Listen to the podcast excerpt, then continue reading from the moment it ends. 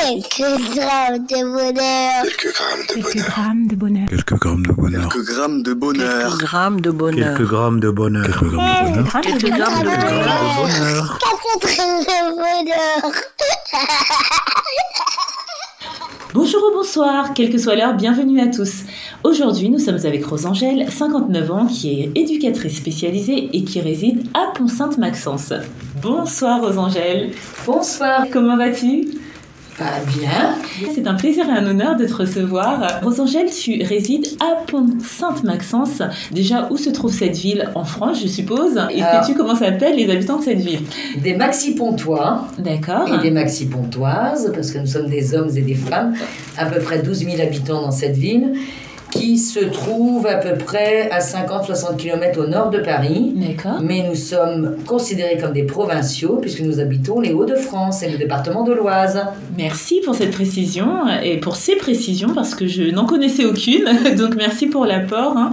Et euh, tu es éducatrice spécialisée. En quoi consiste en quelques mots ce métier, même si les auditeurs euh, fidèles euh, le savent, parce que j'en ai déjà reçu quelques-uns. Donc ces métiers du sanitaire et social, du secteur sanitaire et social, donc ont pour vocation de travailler auprès de publics en difficulté, publics spécifiques. Ça peut aller du handicap à la petite enfance, à personnes en situation de pathologie euh, physique ou mentale.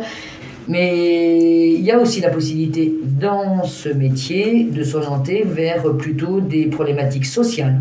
C'est ce qui m'a plutôt motivé en deuxième partie de ma carrière professionnelle D'accord. puisque après avoir eu des expériences dans le handicap sensoriel auprès de jeunes adolescents autistes en Suisse italienne, après un tri- en deuxième partie de, de mes expériences professionnelles, j'ai voulu plutôt m'orienter vers le, la problématique sociale Oui. et notamment auprès de publics euh, en difficulté sociale et l'Amicale du Nid, là où je suis aujourd'hui, cherchait donc une personne en remplacement pour les deux mois d'été.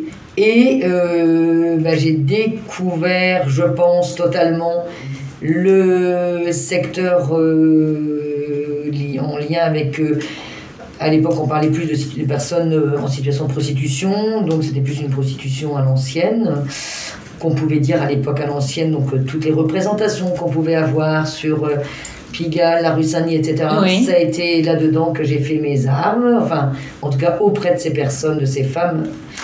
Euh, là, donc de ces dames, on, appelait, on les appelait les dames. Oui. C'est vrai c'était des vraies dames qui m'ont beaucoup, beaucoup appris. Des femmes euh, vraiment du monde, de leur, du monde, de la prostitution, du milieu prostitutionnel, comme vous pouvez dire à l'époque, mais aussi c'était des femmes du monde parce que très respectueuses euh, aussi de tout ce qui pouvait avoir attrait, euh, on va dire, euh, à au droit, à la société, aux normes. Enfin voilà, il y avait quelque chose de souvent très paradoxal Oui. dans leur, euh, dans leur vie, qui était un peu à l'image de ce qu'elles vivaient. Elles pouvaient à la fois être des femmes et des mères et des filles, hein, dans des familles euh, qui pouvaient être aussi considérées comme des familles, entre guillemets, euh, de milieux sociaux, euh, professionnels euh, tout à fait, voilà, sans difficulté, et qui pouvaient s'être retrouvées en situation de prostitution. Souvent parce qu'elles ont suivi un amoureux, souvent parce qu'elles se sont fait avoir, enfin voilà. Et, euh, et ben, j'ai fait un petit peu mes armes là, et je dois dire que je suis quand même un petit peu tombée de haut, parce que moi j'arrivais de ma province, j'étais un petit peu naïve, du haut de mes 25-27 ans, et, euh, et ben, je ne sais pas qui a plus appris de qui, mais en tout cas les personnes m'ont beaucoup appris, et 30 ans après, dire que voilà, peut-être que moi j'ai beaucoup apporté aux personnes, certainement, et je le reconnais aujourd'hui de plus en plus.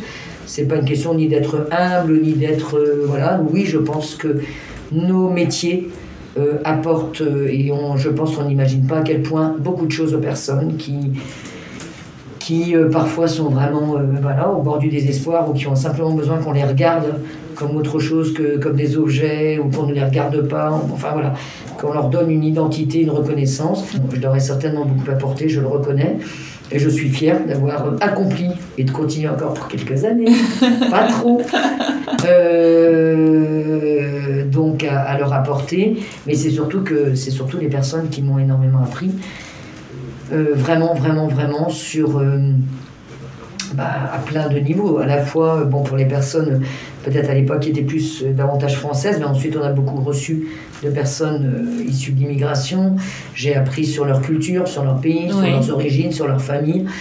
Et bien évidemment, ça paraît une évidence, mais chaque être humain sur cette planète, quel que soit l'endroit, euh, doit et doit être et est une personne à respecter, quel que soit euh, le pays d'où elles viennent, le, continent d'où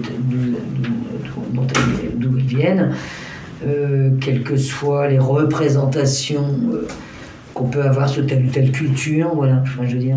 Donc euh, voilà, donc c'est du partage, franchement Oui. c'est du partage. Oui, on a eu dans d'autres épisodes euh, des travailleurs sociaux, assistants sociaux, éducateurs, et euh, c'est ce qui revenait, que c'est un métier où on travaille avec l'humain, pour parler, parler vulgairement, et que c'est un métier d'échange, parce que ce qui ressortait, c'est que euh, euh, ces travailleurs-là étaient là pour aider les personnes, mais qu'ils en tiraient euh, tout autant, parce qu'ils en apprenaient tout autant, voire plus, même parfois des personnes qu'ils suivaient, qu'ils accompagnaient. Et ça, on l'a bien compris, tu l'as très très bien expliqué. Et est-ce que dans ce- ces très bonnes et très claires explications réside le bonheur que tu veux nous partager? Alors, pas directement. c'est, je parlais de périodes un peu difficiles de ma vie ces dernières années, ces deux dernières années très difficiles, euh, quand on perd des êtres chers et de manière un peu successive. On, bien évidemment, on n'y est pas préparé, hein, c'est, une évidence, même si on croit l'être, on ne l'est absolument pas. Parce que donc, euh, voilà, donc avec des hauts et des bas. Et très peu de temps après avoir euh, voilà, perdu une personne extrêmement chère, euh, enfin, très très chère, euh, voilà, quelque chose de devenu très fusionnel, euh, voilà, une situation où tu dis tu vas pas t'en remettre, Oui. c'est pas possible, tu vas pas t'en remettre. Euh, et ben voilà, quelquefois il- je me suis dit, si tu ne le fais pas toi, de venir chercher euh, ce qui va te maintenir euh, et qui va te tirer vers le haut, et ben, euh, et ben, et ben, euh, tu te rends compte que finalement, euh, dans la vie, tu es quand même bien seul, malgré tout, malgré toutes les bonnes volontés, malgré tout l'amour, parce que j'ai beaucoup, je suis très, très entourée de beaucoup d'amour, etc. Euh, et ben, euh, le, le- souci, c'est que euh, ben, quand il t'arrive quelque chose comme ça, tu es, seul face à ton désespoir. Et, euh, et voilà, il faut aller chercher en toi ce qui va pouvoir peut-être voilà, te, te redonner de la vie. Et, et ben, c'est il y a, il y a- c'était il y a deux ans, du coup, à peu près, il y a deux ans pile. Je me suis dit, bon voilà, il faut qu'on, qu'on- que je fédère autour de ma famille, hein, parce que donc, ma famille aujourd'hui, c'est un autre membre, mais c'est mon mari, mes deux enfants et, euh, et le compagnon de ma fille, qui du coup fait partie de la Oui. famille maintenant. Et euh, pour Noël, bon voilà, on, on a maintenu les fêtes de Noël parce que ben, mes enfants y tiennent parce que voilà, c'était très traditionnel, parce que dans la culture italienne, la famille, enfin voilà, il y a tout ce qu'on connaît par cœur. Et donc on a transmis, je pense, des choses et voilà, on avait quand même fait une petite, euh, un truc autour des, des fêtes de Noël, du sapin, des cadeaux. Et je me suis dit, dans la, la nuit du 24 au 25, euh, mais je me suis dit, on va faire un, un, un temps de partage ensemble. Il faut qu'on se retrouve parce qu'on n'arrivait pas à se parler, parce Oui. qu'on était tous les quatre. J'ai dit plutôt tous les quatre parce que même si le compagnon de ma fille était malheureux, enfin c'était rien à voir. Les enfants ont perdu voilà, que- aussi leur grand-mère qui était pour eux, voilà, c'était le prunelle de leur vie. Et je me dis, on est malheureux, on n'arrive pas à se le dire, on se protège les uns les autres pour pas rendre malheureux plus l'autre. Euh, donc on était très bienveillants les uns vis-à-vis des autres. Sauf que ben, on était très seuls aussi avec cette solitude et cette euh, voilà, voilà, on avait envie de se soutenir les uns les autres, mais je pense que ça passait pas par les mots. Et du coup, je me suis dit la nuit, je je sais, on va partir tous les quatre, tous les cinq en l'occurrence, avec l'ami de ma fille, euh, au sport. Bon, là c'était les sports d'hiver parce que je sais qu'ils aiment ça. Oui. Ça faisait très longtemps qu'on n'y était pas allé. Qu'à chaque fois ils disaient Ah, tu te rappelles quand on partait au sport d'hiver, quand on était petits, nanana. Voilà, c'était quand même un budget parce que c'était pas prévu, qu'ils sont grands. Enfin, voilà. Mais je me suis dit, je me suis réveillée le lendemain matin, le 25, 8h, je sais pas quelle heure on s'est réveillé. Et j'ai dit à mon mari, euh, et donc euh, j'ai dit à mon mari, on part, on part au sport d'hiver. Il dit, mais comment ça Ça va coûter.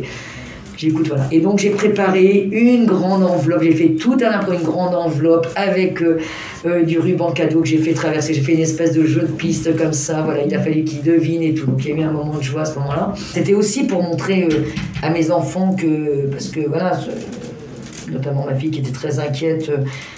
voilà, de me voir aussi malheureux, je veux dire, je savais qu'elle était inquiète et de voir, de, de, de lui montrer que voilà, j'avais encore du désir euh, de vivre, euh, en tout cas, voilà, de partager, enfin de vivre à ce moment-là et de partager euh, Et, et du coup, le lendemain, voilà, donc la distribution de cadeaux. Et le dernier, c'était, voilà, donc il a fallu qu'ils suivent le cordon et que j'avais fait des petits, voilà, et on partait au sport d'hiver. Et ça a été un moment super parce que d'une, ils s'y attendaient pas. Je pense qu'ils ont été extrêmement surpris.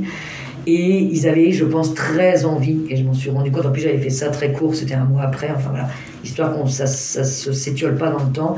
Il fallait que ce soit maintenant, qu'on sache que tout le monde allait bien dans cette famille. Enfin, tout le monde n'allait pas bien, mais que tout le monde euh, savait que tout le monde n'allait pas bien, mais que voilà, on avait envie de se faire du bien à chacun.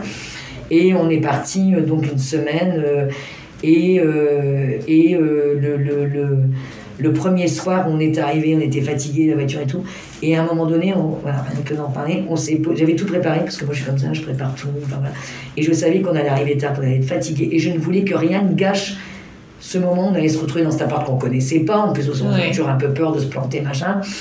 Et en plus, là, euh, je suis tombée, mais complètement par hasard, parce que j'ai fait ça, mais je n'avais pas de location. Oui.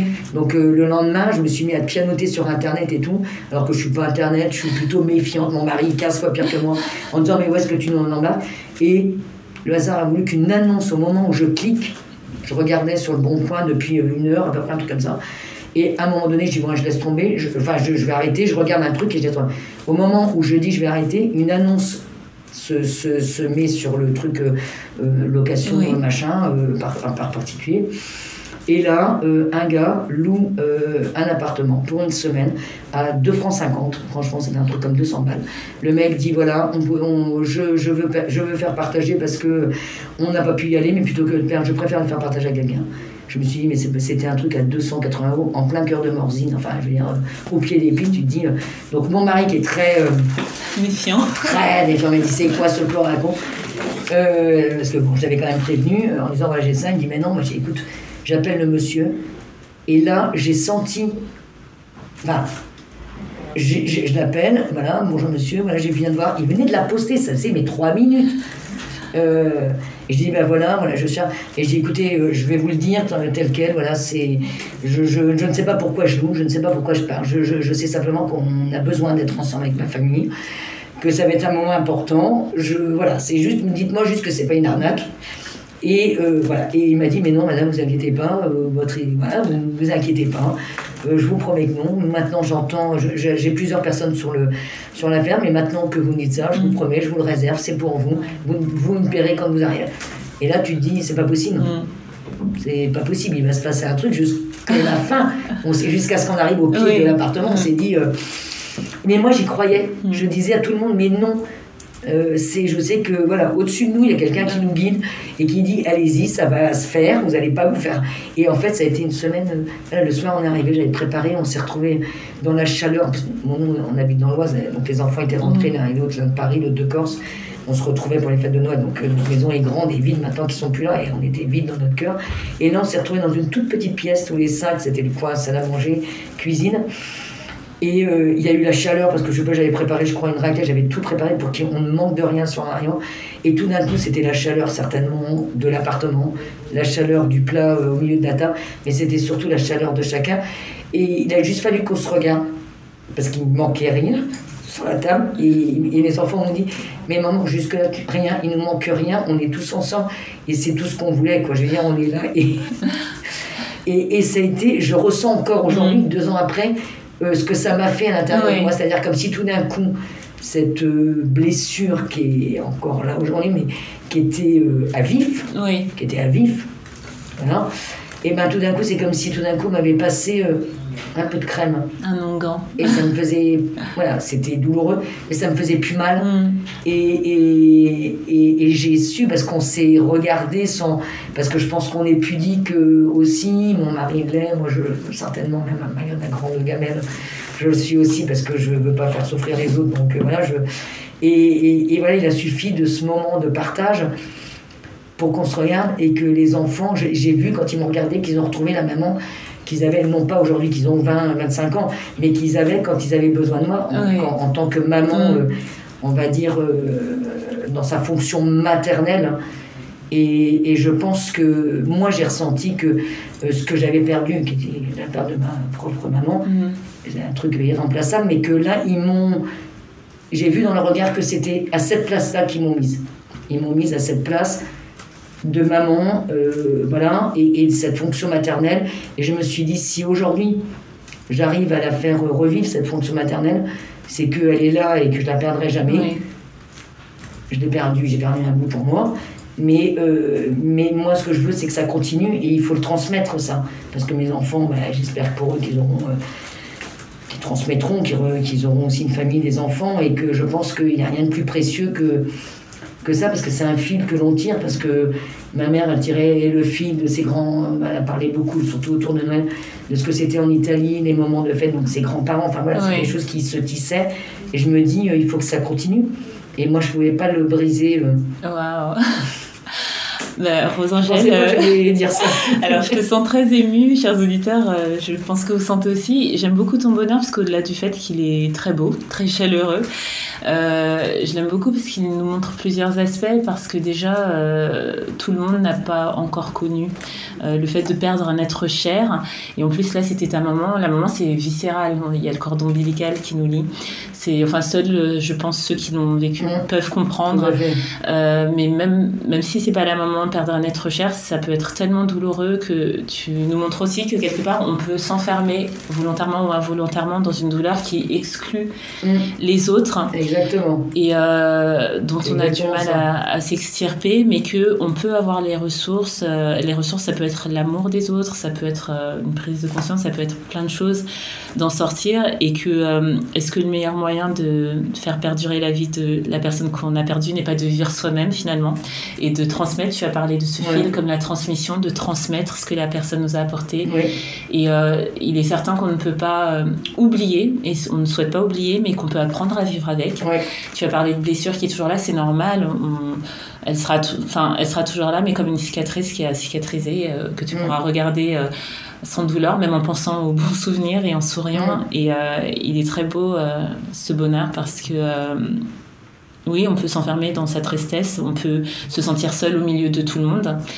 Et, euh, et oui, l'une des clés euh, que tu donnes parmi toutes les pistes du bonheur qu'on explore, c'est euh, de voir ceux qui nous entourent et de profiter d'eux. Ouais. Et, et, et de se dire, de, de, de, de se réconcilier avec.